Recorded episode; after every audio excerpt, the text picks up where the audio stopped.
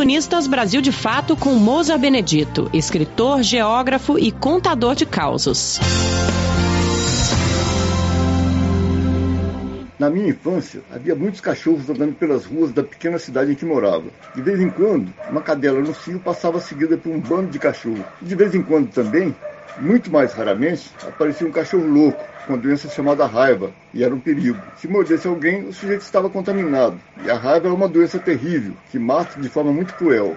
Lá, pior ainda, que era difícil conseguir vacina contra a raiva. Em São Paulo acontecia às vezes de alguém ser contaminado, se não por mordida de cachorro louco, podia ser por morcego.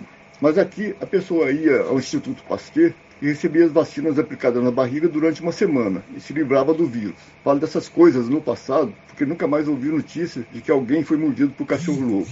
Estou contando isso porque me lembrei de uma história acontecida há muitos e muitos anos em São Paulo mesmo. Eu morava no centro da cidade, costumava visitar os amigos que moravam na Vila Madalena, quando ela ainda não era um bairro festeiro como hoje. Uma vez, numa tarde de sábado, desci do ônibus um pouco antes da casa deles porque queria tomar um café numa padaria perto da Praça Benedito Calixto. Quando entrei nela, havia um monte de homens bebendo cerveja e rindo. Perguntei do que riam e contaram que apareceu um gato louco na praça. Veio correndo, pulou no peito de um rapaz e o mordeu do peito até a canela. Falei, nossa, gato louco em São Paulo? Nunca vi. Até parece que estamos em Nova Resende, a minha terra, lá em Minas Gerais. Segui rindo para casa dos meus amigos, pensando nessa história absurda.